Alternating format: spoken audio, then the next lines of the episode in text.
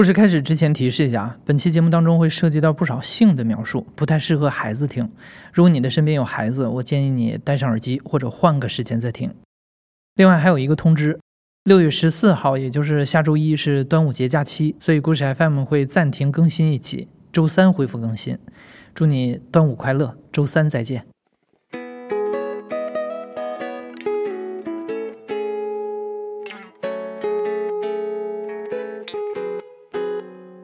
你好，欢迎收听故事 FM，我是艾哲，一个收集故事的人。在这里，我们用你的声音讲述你的故事。每周一、三、五，咱们不见不散。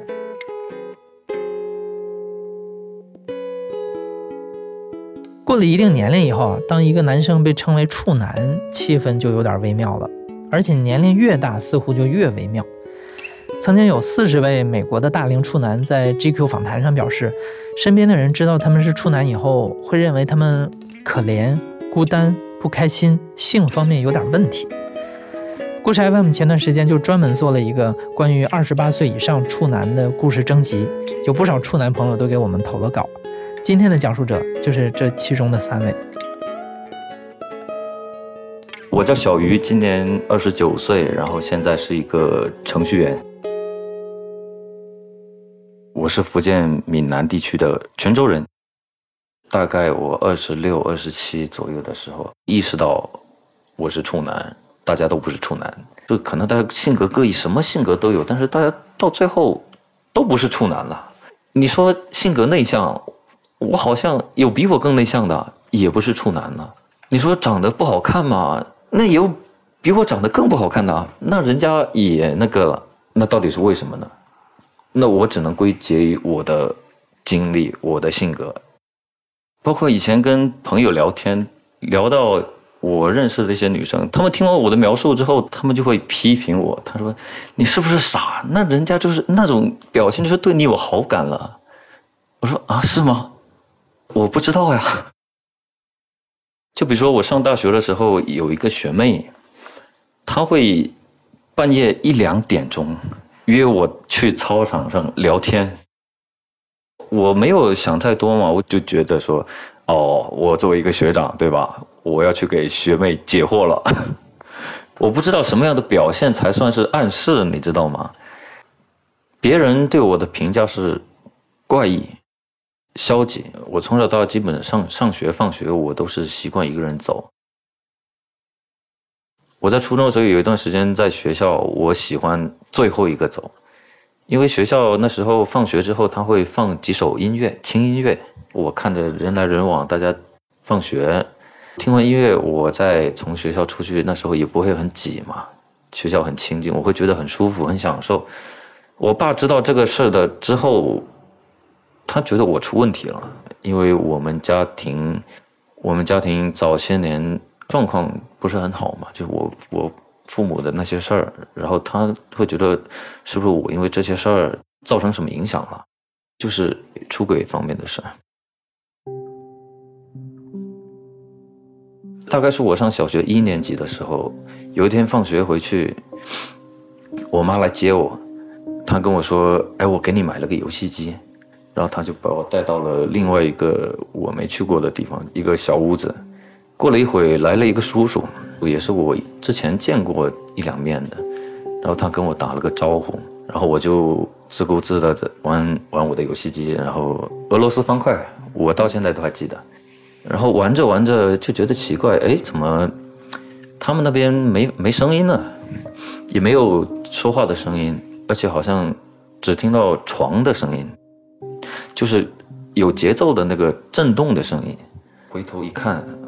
我就看到我妈跟那个叔叔两个人躺在床上，衣服应该是脱掉了，盖着被子在做那个事儿。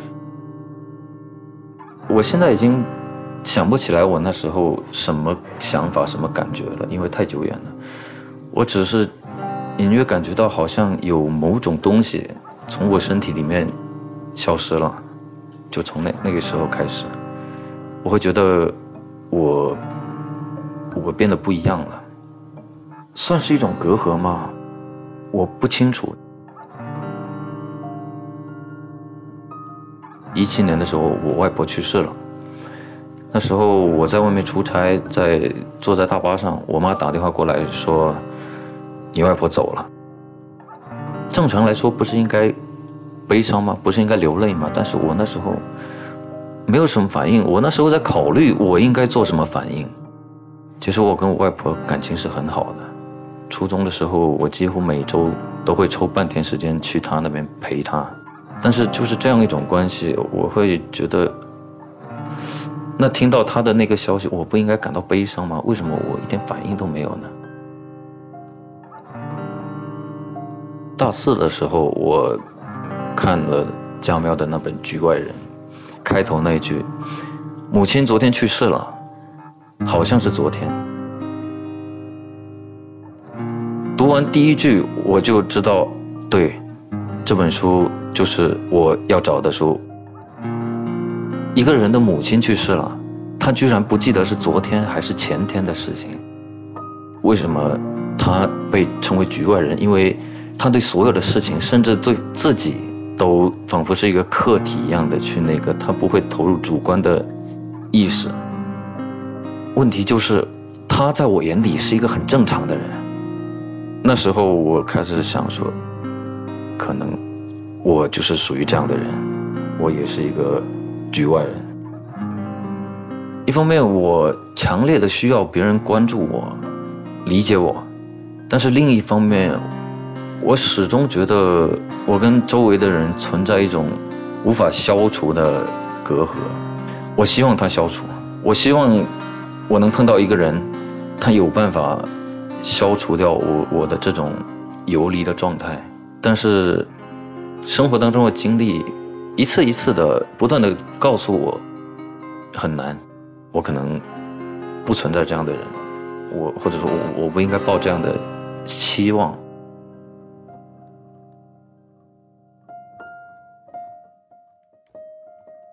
去年发生的一件事，我现在都不确定我到底算不算个处男。去年的时候，我在跟着我领导在海南的出差，然后。他就带我去夜店啊、酒吧，最后带我去红灯区。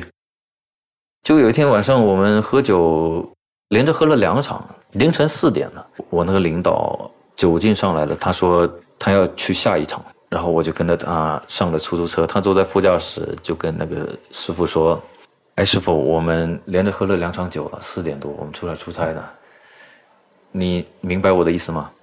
那个师傅一下就懂了。那个司机拿起手机开始打电话，对电话那边说：“哎，我这边有两个客人，你安排一下。”然后就这样开到了一个比较偏僻的小宾馆门口，坐了一个大叔。那个大叔叫我们上楼去等。我领导开了两个房间，全程都是他在接洽。过了一会儿，就有人敲我的门。我去开门，然后就看到有一个小姐姐，不算漂亮，但是至少就不会让人产生反感的，就看着挺舒服的一张脸。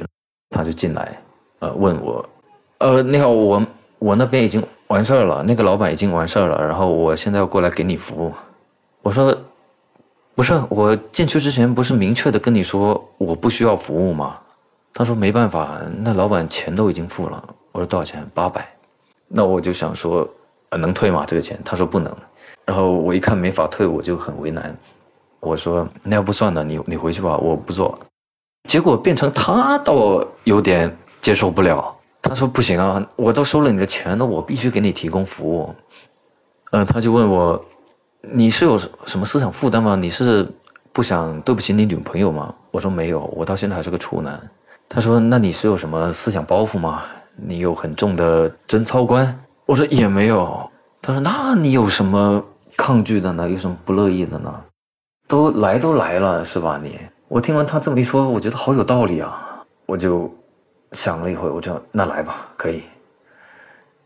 然后他听完之后站了起来，他就开始脱身上的衣服了，边脱就边问我：啊，你是要开着灯还是关着灯啊？我想了想，我说。还是关着灯吧，他说行，他说关上灯，然后我也开始脱我的衣服，脱完了之后我就赤条条的躺在床上了。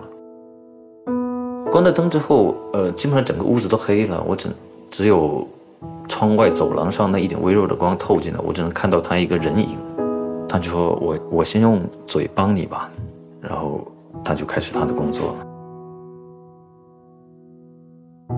我是想跟他聊两句的，但是我又觉得他现在没有空说话。过了一会，我也有了一点反应，然后他就坐上来了。进去之后，其实第一反应，所以我已经不不是一个处男了嘛？这算破处了吗？你说快感吗？没有，我的体验是。下体传来一阵刺痛，我觉得他可能着急回去睡觉，整个动作其实是比较粗暴的，比较应付式的，很机械的一个动作。我就躺在那儿静静的看着他，就一个黑影在那边运动。我就在思考，现在我在他眼里是什么呢？我觉得可能就是一个工作。我在他眼里，跟我平时每天都要敲的那台电脑是一样的，是一种乏味，伴随着下体阵阵的刺痛感，然后还有一些似有若无的快感交织在一起的一个过程。过了一会，他可能是累了，他就说：“你自己来试一下吧。”我们就翻转了一个方向，他就躺在下面，我在上。上面，然后我自己就开始我的工作了，当然是很很很机械的，很生疏的。我忍不住笑，那种笑就是你在公司年会上突然间被同事拉到台上去，要你表演一个节目，但是你什么才艺都不会的那种，很尴尬、很不知所措、不好意思的那种僵硬的笑。那时候我在运动的时候，他开始呻吟，可能是他转变的太僵硬了。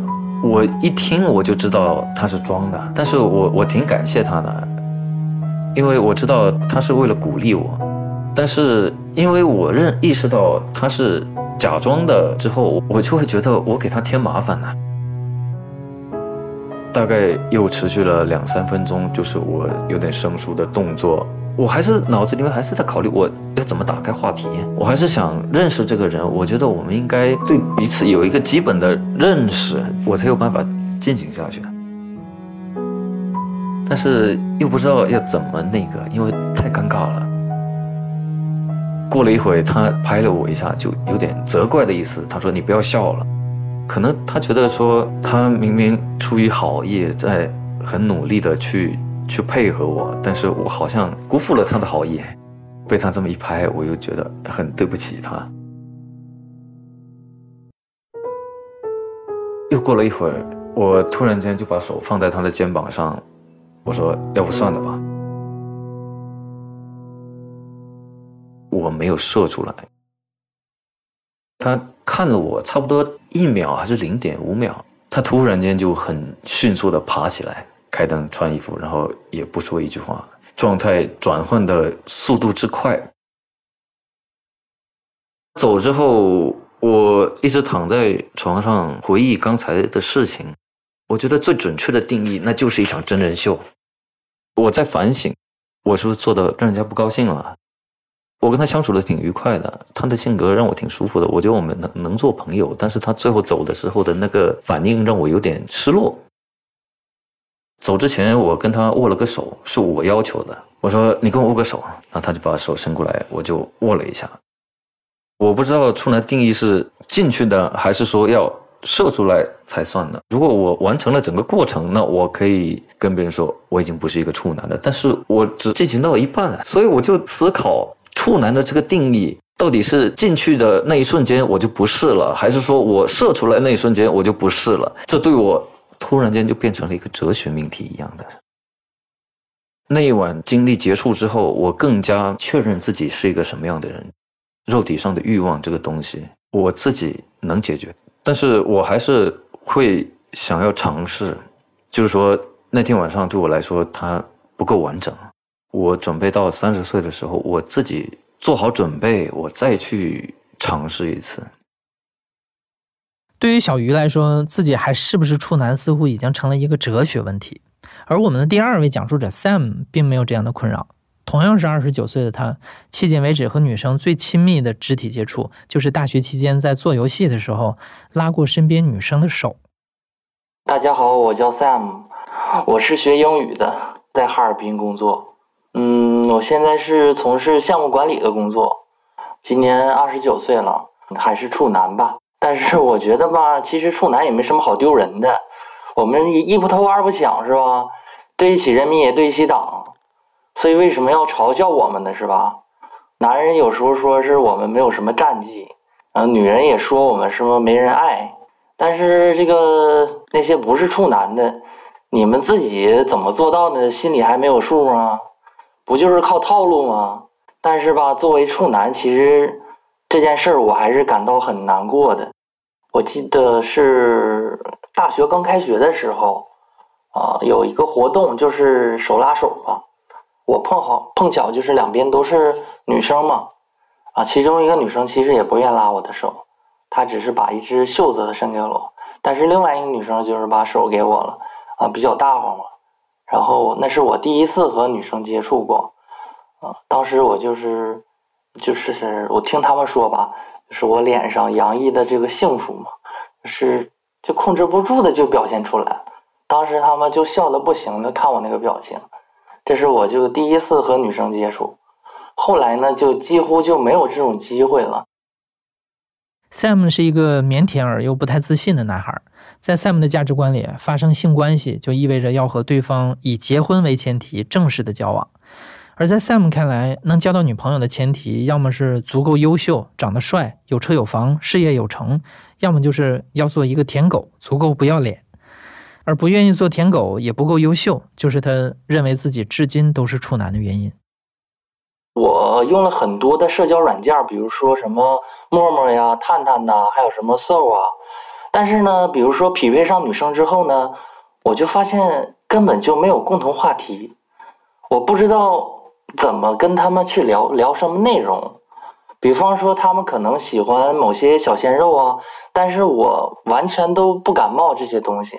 其实吧，男人就是大多数都是对，比如说游戏啦，然后电脑配置啦，军事上的感兴趣吧。我之前看过一视频，就是一个外国的一个男的和他的女朋友在车里，他的女朋友就问他：“你玩那么多军事类的游戏？”呃，我跟哪个装备比较像啊？然后那个男的说：“假如说你现在你就是豹二坦克，我现在就要和你求婚。”然后这女的说：“啊，你现在就要跟我求婚是吗？”然后那个男的就说：“那请问你是豹二式坦克吗？”我研究生的时候吧，有过一个女生跟我聊的特别好，能聊到后半夜吧。可是后来呢，她就不怎么理我了。后来我的那个室友他就跟我说，这女生吧，在别人面前就说：“哎，呀我根本就不喜欢那个那个男生啊，就说我呗。”他还死死不要脸的追我。我比较喜欢研究这个，就是跟女生怎么交流嘛，看一些比如说什么魔鬼约会学、魔鬼搭讪学之类的。这件事就不知道怎么就被那个女生知道了，然后。几乎全班女生都知道了。后来呢，我感觉我就被我们全班女生给拉黑了。刚才我说的那个魔鬼约会学，呃，魔鬼搭讪学，首先他教你是自信，但是我完全没有自信。我们英语系的女生其实特别多，感觉这个谈恋爱的机会就像这个雨点般打过我，但是我都是一闪过了。首先呢，你也得有钱，你知道吗？有钱打扮自己，包装自己，第一步这个是，我在这方面可能差一点吧。其次呢，就是这个男人得不要脸。我偏向一个是一个腼腆的人，普通而自信，我觉得是一个贬义词。在我脑海中的印象是这么一个画面，就是一个大胖子，他突然走上了那个健美表演的那个 T 台，然后呢，他还特别自信，在那甩甩甩甩自己。所以我做不到普通而自信，只有我特别优秀了，就是某方面真的能拿出手了，这时候我才会真正的自信。我小的时候家里的条件不是特别好，我的妈妈呢对家里条件不是特别满意。比如说生活当中遇到一点点小的挫折，嗯，她都会生气、哭闹啊，然后打自己呀、自残呢，用脑袋撞墙啊，就像那个泰国鬼片里边的鬼一样，特别的凶猛，然后就没人能控制住她。所以当时我就做出了一个违背祖宗的原则：如果我没有本事，我一定不要去谈恋爱，我也不要去结婚，因为我知道我我不能去耽误别人。就是我一定要去负责任，就是给另一半给他幸福。我认为我家庭的不幸福，其实就是我爸爸他的能力上还是有欠缺的。我爸爸是一个工人，他那个厂子也倒闭了，就是效益不好嘛，所以赚的钱也比较少。我就感觉我妈妈是不是物质了一些？后来我感觉他不是说因为家里现在穷。他是感觉家里会一直穷，所以他才会爆发。很多人都不希望家里催婚，而我呢，却希望家里催婚，因为他们几乎就是把我放养出去了。我都很多年没有回家了，只是说电话联系。他们呢也觉得我不不回家的话能省不少事，也不用给我做饭了之类的。至于呢，能不能找到女朋友呢？就看我的运气了，但是亲戚呢可能会给我安排吧。呃，有一次我去亲戚家，就是我的叔叔想给我安排，但是呢被我的婶婶一个眼色就是给打消这个念头了。我感觉可能觉得我经济条件不够好吧。因为现在的年轻人大部分房子都是家里人买的，我的经济都是靠我自己撑起来的。我也不埋怨他们没有给我买车，没有给我买房，我生活上还是很轻松的。其实结婚，我感觉对我是一个负担。两个人结婚了，女方的工资呢负责自己的零花呀，买化妆品呐，买衣服呀，然后男方呢，呃，负责房贷呀、车贷呀，就是家里的这个。日常的开销，嗯，至少我们现在我们身边结婚之后呢，他都是这个状态的。爱情这个东西，我觉得是个正常人都渴望吧，但不是说每个人他都能够，他值得拥有的。他有的人就不配拥有爱情。比如说你经济条件不是很好的话，其实爱情对你来说是一个伤害。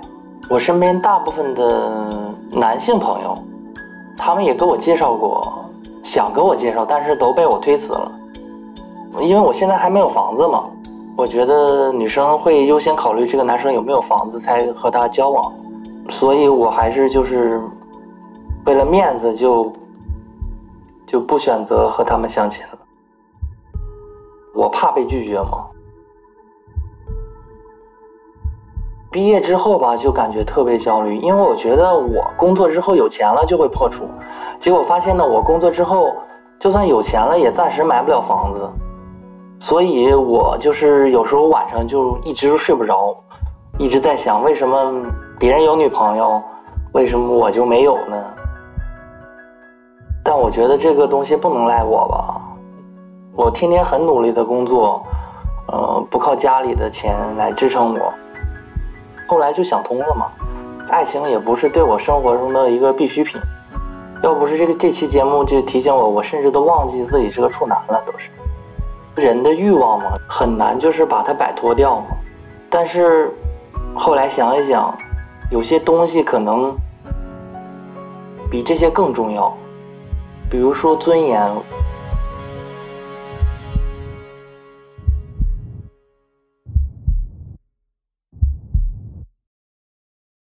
如果说 Sam 无法脱单，以至于他无法破处的一大困扰，是因为家里没有给他准备房子、车子，那下面这位讲述者的经历就更让人唏嘘了。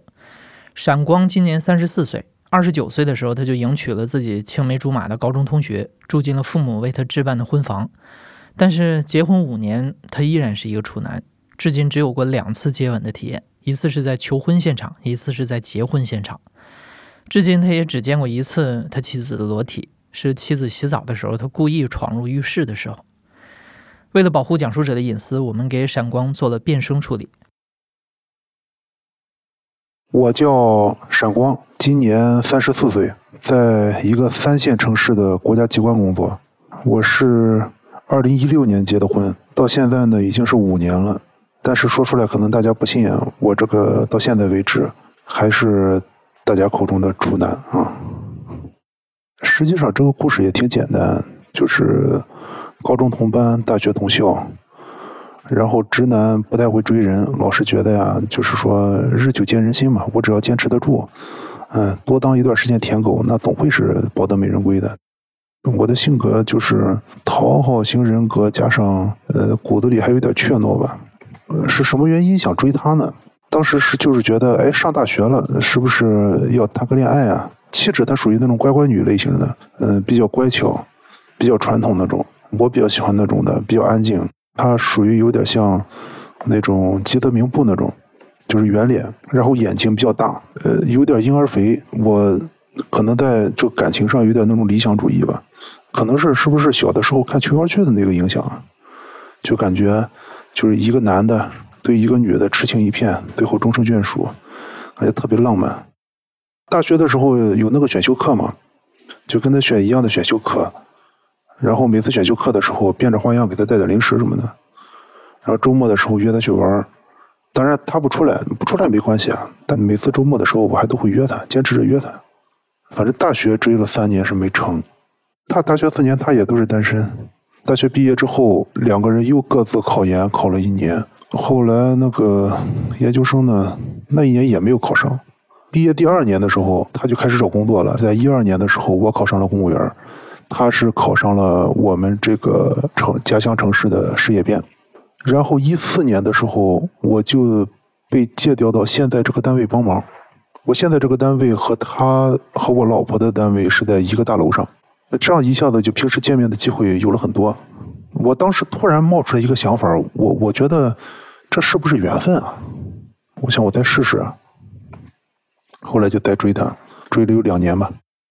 一四年的下半年，呃，我把他约出来，七八月份我约出来就跟他表白了嘛。我说我现在追你还行吧，咱以结婚为目的谈个恋爱可以吧？他听到的时候就莞莞尔一笑，就说行啊。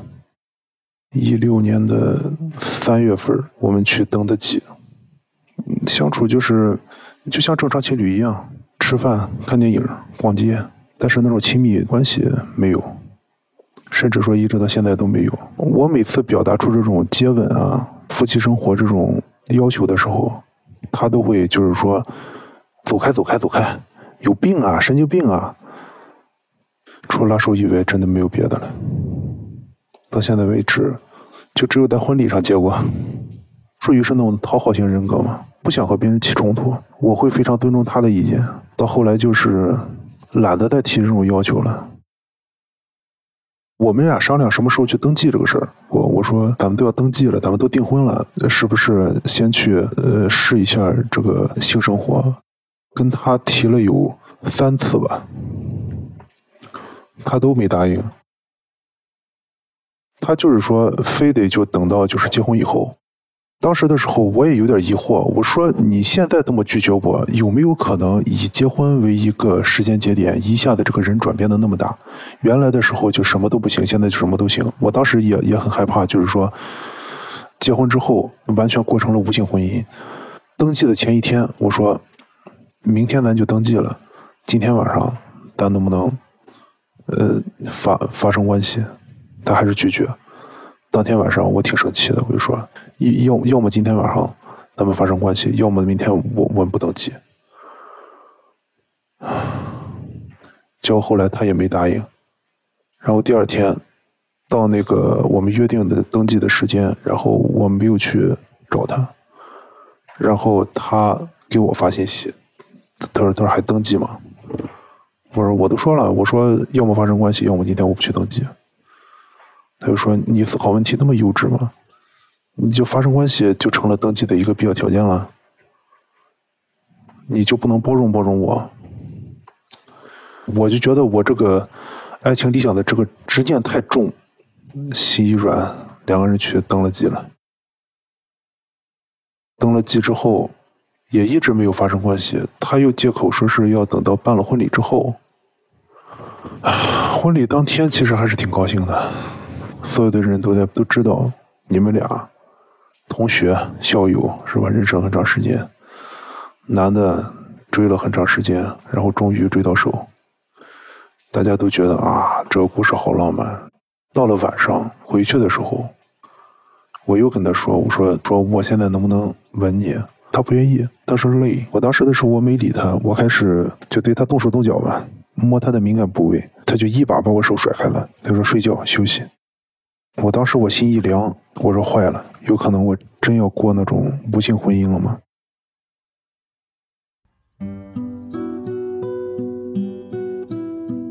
之前的时候跟他求婚的时候啊，我精心布置了一个求婚的一个现场，提前就找了一家那个珠宝店，珠宝店的那个背景音乐咵一下响起来了，歌一响，花一拿。然后他一下意识到了，嗯，他变得挺高兴。当时的时候，我们接了一次吻，可能是那个气氛烘托之下，我觉得那个吻还挺好的，那是第一次。然后第二次接吻就是在婚礼上了，那两次接吻他挺高兴的。但是我现在回想一下，他这种高兴是满意那种场景，他不是满意我这个人。他如果满意我这个人的话，还用得着什么鲜花掌声吗？在树荫底下，在没人的地方。两个人偷偷的接吻，那才是对我这个人满意啊！结婚以后，接着就是去日本度蜜月。去日本的时候，我也提出要求来过，他就说：“哎呀，旅游特别累。”我当时挺生气的，我和他发脾气了，我说：“咱俩现在正式夫妻了，你不考虑我这么多年对你的付出，对我就一点感觉没有吗？”他不说话。但是他不说话那个态度，我就感觉就是默认的。他实际上对我没什么感觉。当时我真是也气得失去理智了。我说，我今天就强硬一把，我就硬把这事给办了。他就说，如果你要敢这个样的话，我就跟你离婚。我就想，这时候双方父母都那么高兴，我们刚刚结婚，真要是闹成这个样，就在这么一个三线小城市，这种八卦消息传的就很快啊。到时候我们怎么见人呢？后来我就想算了吧，忍一时风平浪静。以后拿出点男子汉的担当来，是吧？多做做家务，相处相处，产生感情之后，一切不就水到渠成了吗？之前那种封建婚姻，男女之间都没见着面儿，结婚之后过一阵，那不也过成真实夫妻了吗？但是后来发现，不是这么回事儿。我们俩之间就是什么呢？符合婚姻的一切外观条件，房子、车子、稳定的生活，两个适龄男女都像是那种安安稳稳过日子的人。从外观上看来，特别适合在一起。但两个人之间就就是缺少那种男女之间的那种激情，然后两个人之间在一块儿就会特别尴尬。他是老是对这个性这方面吧，没没有兴趣，老觉得有一种莫名的恐惧。二一个就是我在他眼里缺少那种男性魅力，他可能是比较注重颜值这一块儿他特别喜欢谁呢？特别喜欢太虚坤。当时的时候，我的长相和身材还没走形的时候，他还是比较接受我的。我感觉当时我们我我们这个进展还挺顺利的，结果就是在这时间不久之后，我就被我们同系统的上级单位啊借调过去帮忙，就这半年一下子胖了三十多斤，我就。很明显的感觉到，随着我这个长相和身材走样，他对我的这个感情就越来越来越淡。我现在在不断的就是健身，我想在恢复之前的那个颜值再试试。如果实在不行的话，再离。这个时间节点，我给自己放到三十五岁。他也没有别的那个迹象啊。如果是同性恋的话，他怎么可能会喜欢蔡徐坤呢？他跟跟别的男人、跟别的女人也没这种迹象。啊哎，平时的时候，我经常开玩笑似的摸他的摸他的身体，摸他的乳房，摸他的大腿，他的屁股，啊，有的时候还摸他的敏感部位。但是他唯一的一个反应就是拼命的，就是走开，走开，走开，把我手甩开。就有一次，我和他开玩笑似的，他在洗澡，我偷偷的进去，我我偷偷的进去，然后他他就说：“你你你干嘛？走开，我洗澡呢。”然后我又退出来了。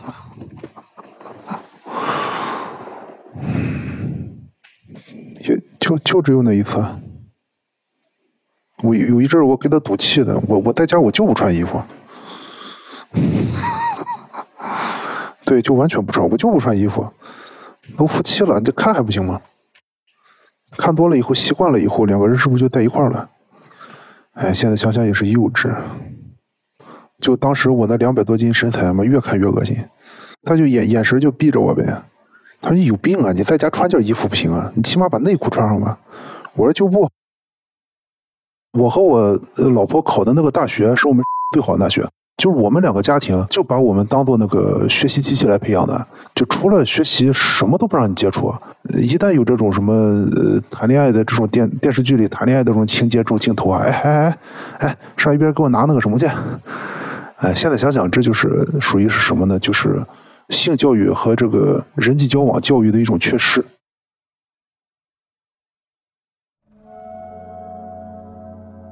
谷歌的数据科学家赛斯在做了谷歌搜索的记录分析之后，发现“无性婚姻”这个关键词搜索次数比不幸婚姻高出三点五倍，比无爱婚姻要高出八倍。由此可见，全世界各地受无性婚姻困扰的远远不止闪光一个人。我们这个无性婚姻的相处，不像那个电视上描述的那么苦大仇深。实际上就是除了没有性生活之外，其他的和正常的夫妻一个样。一块儿做饭、做家务，然后洗衣服。周末的时候见双方父母。我觉得他有点性冷感。之前的时候，我想找他，我说咱不行，去看看心理医生好吗？他好像对这方面特别抗拒。我们俩之间现在是什么状态呢？就是其他的在表面上看和正常的夫妻一样。你说是舍友也不准确。就比如说他生病的时候，我带他去医院，他也像正常的男女朋友还有夫妻一样，他靠在我身上。我如果带他去逛街的话，他也会主动挽我胳膊拉我手。你从外表上看不出来我们俩是一个无性婚姻的夫妻。我有的时候他跟我逛街，或者说表现出来这种夫妻之间的这种行为动作，我还抱有希望的。我晚上我问问他，我说今天晚上我去你房里睡吧。然后他他又是那个滚滚滚滚滚走开走开走开，一边去一边去。我我觉得婚内出轨是个非常严严重的错误。如果说他对我的这种性要求的拒绝是一个错误的话，我不能用一个错误去弥补另一个错误。性这个东西啊，它不仅仅是快感，这个无性对我最大的伤害是对我的一种否定。我白天在单位，领导怎么骂我呀，我都得自己戴着面具去承受。然后我回家面对他的时候，我又得戴着另一个面具去承受他的这种对性方面的拒绝。而且大家一块儿坐下来聊天的时候，人家都说：“哎，我家那孩子怎么样怎么样。”人家在聊孩子的时候，我根本插不进去嘴。而且人家在聊这种两性之间的话题的时候，我有一种本能的意识，我离开这个探讨的人群，我会本能的产生一种自卑。自己一个人晚上睡觉之前，晚上睡觉之前，尤其是在有的时候自己自慰完事之后，就是感觉为什么呀？为什么这个城市四百多万人，可能受这种无性婚姻折磨的不止我一个，但为什么为什么要多我一个呢？为什么我就到真今天这步田地呢？这是为什么呢？自己问自己，然后问着问着就睡着了。早晨起来以后，又是又又是一天。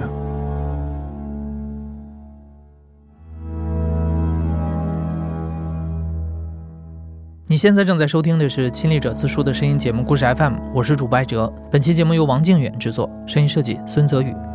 另外，也要感谢本期节目的特约插画师戴贤。感谢你的收听，咱们下期再见。